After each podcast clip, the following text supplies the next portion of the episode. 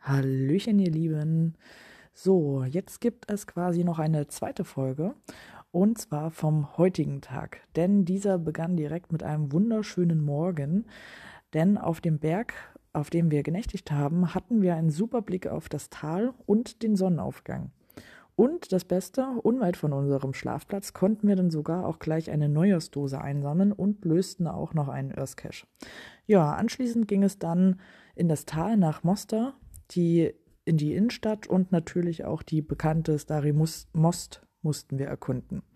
Stari Most ist eine markante Brücke, die gleichzeitig das Wahrzeichen der Stadt ist. Die Brücke selbst ist ja halt eben eine Brücke, aber die Altstadt drumherum mit den kleinen Gassen und vielen Geschäften war echt schnucklig. Gegen Mittag machten wir uns dann auf den Weg nach Montenegro.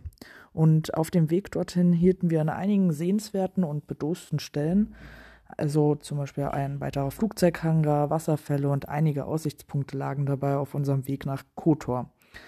Und am Abend erkundeten wir dann hier in der Bucht von Kotor auch noch die wunderschöne Altstadt, die übrigens ähm, eine Katzenstadt ist. Also Katzen sind hier so ein bisschen das Wahrzeichen, denn in der ganzen Stadt laufen überall Katzen rum.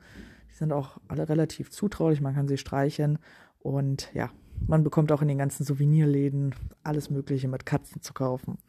Ja, hier führten wir dann sogar auch noch eine Cache-Wartung durch äh, für einen befreundeten Geocacher und lassen nun gemütlich den Abend hier ausklingen. Ja, einige unserer heutigen Dosen packe ich euch, wie auch die letzten Tage, in die Infobox. Und ja, nun einen schönen Abend euch und bis bald im Wald.